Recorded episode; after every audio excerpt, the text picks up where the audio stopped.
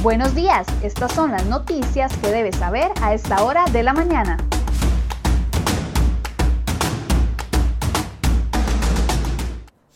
Martes 16 de febrero, muy buenos días, gracias por acompañarnos en Cere Hoy Noticias. Vamos de inmediato con un resumen de las informaciones que les traemos en la portada de cerehoy.com para el día de hoy.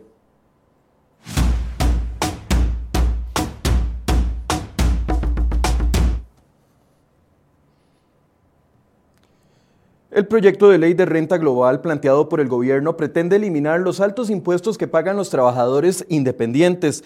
Para compensar la reducción de dinero que tendrá el Ministerio de Hacienda, castigará a los trabajadores asalariados poniéndolos a pagar nuevos o más impuestos.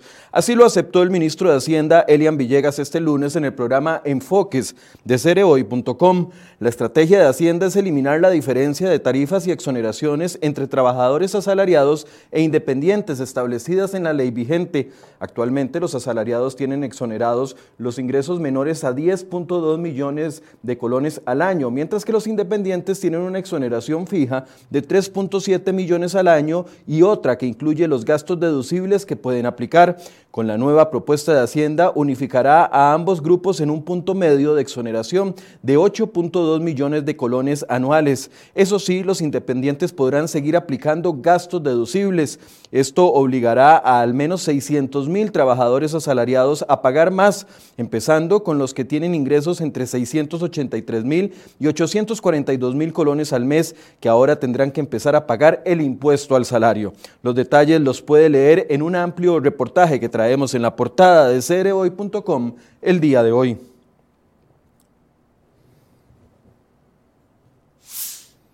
Y la UCAEP planteó una serie de cambios y ajustes al proyecto de ley de empleo público y consideró que ningún empleado estatal debería quedar fuera de la aplicación del salario global. La entidad reconoció así lo reconoció así ante la posibilidad planteada por los diputados de Liberación Nacional de excluir de la ley a las universidades estatales. Álvaro Jenkins señaló que plantearon algunos cambios para que queden tres reglas claras en el proyecto de ley. Primero, que no se permita de ninguna forma la reducción del salario bruto o de los funcionarios. Segundo, quienes devenguen un salario menor al de referencia por su categoría, continuará recibiendo el mismo salario y podrá recibir incrementos salariales adicionales a los ajustes por costo de vida hasta alcanzar el salario de referencia. Y tercero, que el empleado que devengue un salario igual o mayor al de referencia en su categoría, solamente recibirá ajustes salariales por concepto de costo de vida. De la misma forma opinó el ministro de Hacienda, Elian Villegas, quien aseguró a este medio que no deberían quedar por fuera de la ley ningún empleado público, solamente los de las empresas en competencia.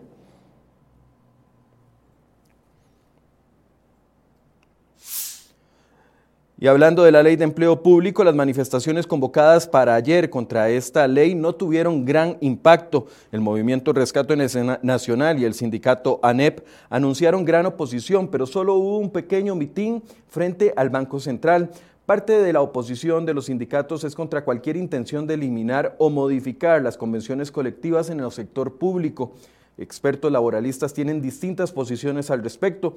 Algunos piensan que ya la ley prohíbe los acuerdos colectivos en el gobierno central, mientras que otros aseguran que no se pueden prohibir, pero sí regular como pasó con las huelgas. Hoy en el programa Enfoques discutiremos el futuro de las convenciones colectivas con tres expertos en la materia. ¿Se deben prohibir? ¿Cómo se podrían prohibir? Bueno, esa es parte de la respuesta que les tendremos hoy a partir de las 8 de la mañana.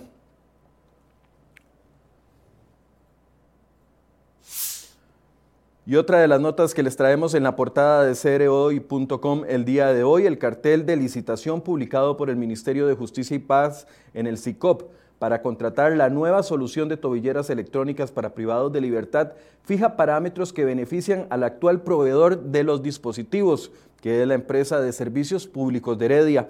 Así se confirman las especificaciones del peso que deben cumplir las tobilleras, ya que indican que no deben superar los 130 gramos con correa. Considerando ese detalle, al día de hoy solamente la empresa ligada a la ESPH, socio comercial de ellos, podría concursar en la licitación que publicó la cartera penitenciaria.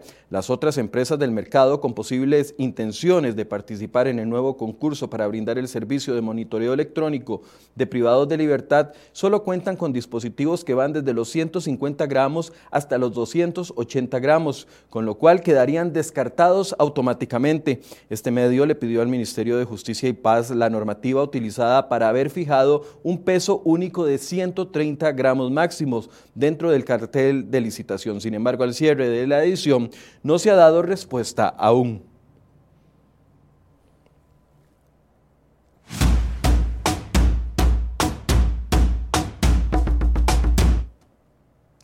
Vamos con sucesos de las últimas horas. La fuerza pública detuvo este lunes a un grupo de sospechosos de cometer un robo a un contenedor cargado de leche. La detención se realizó en Barranca de Punta Arenas y tras el intento de una fuga y uno de los asaltantes vestía una jacket y una gorra de la fuerza pública. El chofer del vehículo, vehículo pesado se encuentra en buen estado de salud y informó el Ministerio de Seguridad.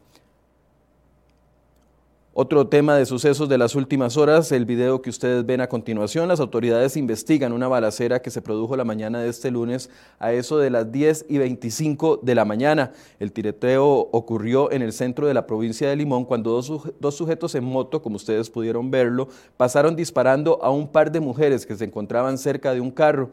Ellas se protegieron en el costado del automóvil. De acuerdo con la Fuerza Pública y el OIJ, no se reportaron personas heridas en el incidente.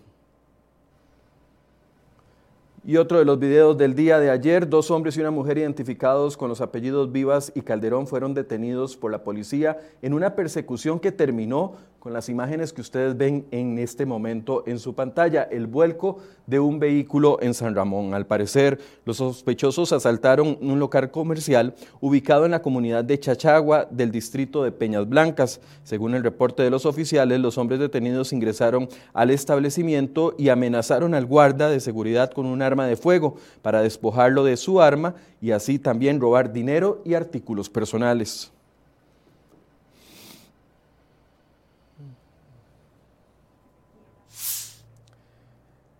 Con la comparecencia del mandatario Carlos Alvarado en la Comisión Especial de la Asamblea Legislativa que investiga la creación de la OPAT, concluyó la etapa de audiencias. ¿Qué harán los diputados con todos los insumos recolectados en las entrevistas y con los documentos aportados al expediente? Según explicó Silvia Hernández, presidenta de ese órgano investigador, primero los diputados se concentrarán en revisar todos los insumos en su poder y redactar una relación de hechos. Para hacer el levantamiento de los hechos deberán revisar y estudiar al menos 9.000 folios recibidos como prueba documental y los contenidos de 17 audiencias a distintos funcionarios públicos. Después los legisladores que integran la comisión y sus asesores procederán a redactar el informe que será remitido al plenario legislativo. La legisladora confirmó que el informe contendrá recomendaciones e inclusive de visualizar todo el contenido que se analizó durante la comisión de la UPAT. Aunque no señaló una fecha precisa para la presentación del informe, adelantó que estará listo muy pronto ya que tienen tiempo hasta el 30 de abril.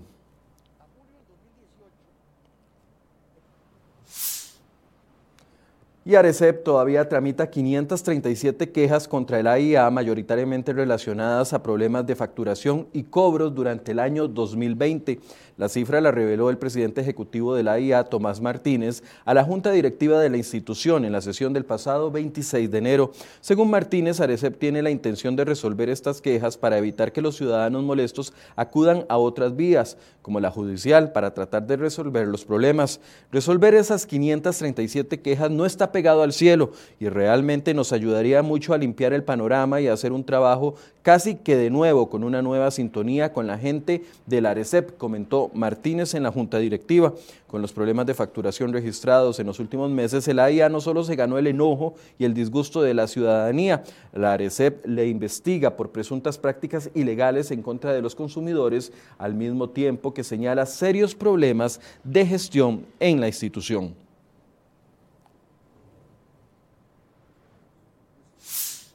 Vamos con cuatro noticias en el tema de transportes. El Ministerio de Justicia, el Ministerio del MOB, más bien el ministro Rodolfo Méndez Mata, aceptó que la institución no tiene capacidad para aplicar las pruebas teóricas de manejo y asegura que la mejor opción es darle el servicio a un tercero. Habló de la opción de ampliar el contrato con el Banco de Costa Rica, que ha tenido éxito en la renovación de licencias, y aseguró que la decisión no se puede demorar, pues desde hace meses existen miles de personas esperando un cupo.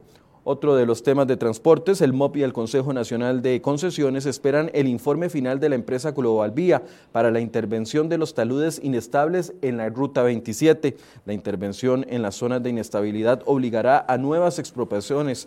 El Estado y la concesionaria deberán sentarse a negociar sobre quién asumirá todo o cada parte del asunto. El plan es que ese documento final con todas las intervenciones necesarias esté listo en abril próximo. Y una buena noticia también para los puntarenenses, las obras de ampliación en la angostura de Punta Arenas iniciarán el 20 de febrero próximo y terminarán en un año con una inversión de 6 millones de dólares. La vía tendrá cuatro carriles de circulación, un paseo marítimo, espaldones panorámicos, ciclovías de 2 metros de ancho y aceras de 1.5 metros de ancho contiguo a la playa. Y por último, para quienes circulan entre Naranjo y en el sector de la Bernardo Soto, el fideicomiso Ruta 1, encargado de gestionar la modernización del corredor vial San José-San Ramón, anunció que para el segundo semestre de este año estarán instalando los sistemas de cobro electrónico en las casetas de Río Segundo y Naranjo en Alajuela. Actualmente mantienen en curso la licitación para contratar a la empresa que se encargue de desarrollar y ejecutar ese sistema de cobro en ambos puntos.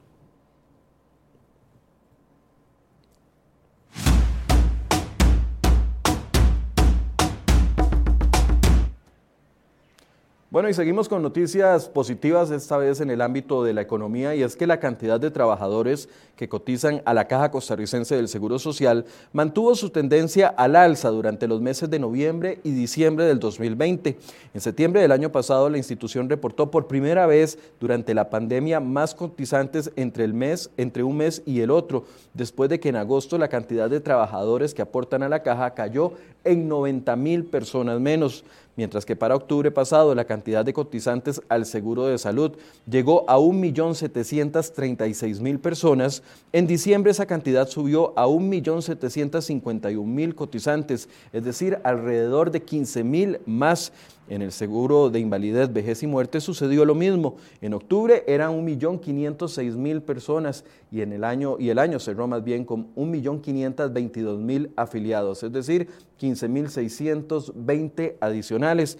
La caja, a la caja se le solicitaron también los datos del mes de enero del 2021 para comparar si fue un tema de la temporada navideña. Sin embargo, reportó que aún los cálculos no están listos.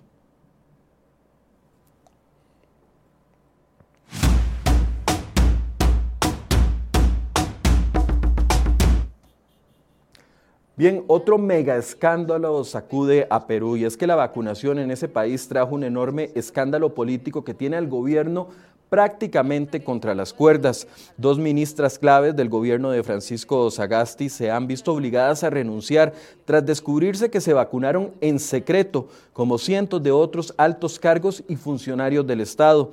No son ni una ni dos personas en Perú, ya son casi 500 los funcionarios públicos que se han vacunado en secreto y de forma indebida contra la COVID-19. El vacunagate, como le han llamado en ese país, golpea a las más altas esferas del Estado, desde el expresidente Martín Vizcarra a importantes cargos del Ejecutivo, pasando por una multitud de funcionarios. El presidente Sagasti expresó su indignación y decepción por el fracaso en la vacunación masiva y por lo que se ha dado con los funcionarios públicos, mientras que en las redes sociales están llenas de críticas y peticiones para que se investigue a políticos y también congresistas.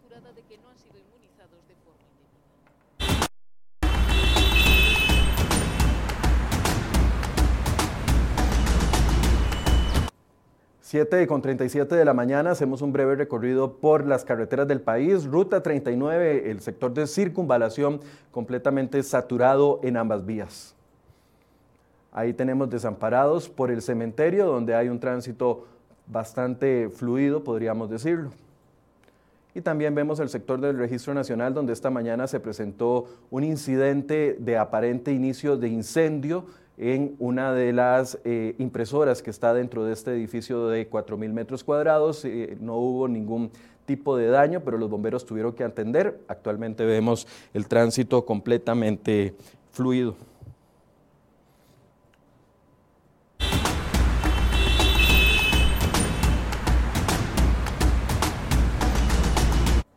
Son las 7 con 38 minutos de la mañana, así llegamos al final de este resumen de noticias, invitándolos a que puedan ampliar todos los detalles de esto que les hemos mencionado en la portada de crhoy.com, noticias con gráficos, con videos, con entrevistas que ustedes podrán consultar y además invitarlos para que a las 8 de la mañana nos acompañen en Enfoques. Vamos a tener tres abogados que tienen concepciones y conceptos muy distintos de cómo se pueden solucionar los problemas que se han presentado con las convenciones colectivas. Algunos dicen hay eliminarlas por completos, otros dicen no, un momento, lo que podemos hacer es regularlas como hicimos con las huelgas. Ese debate lo tendremos a partir de las 8 de la mañana y los invitamos para que se conecten con nosotros. Buenos días.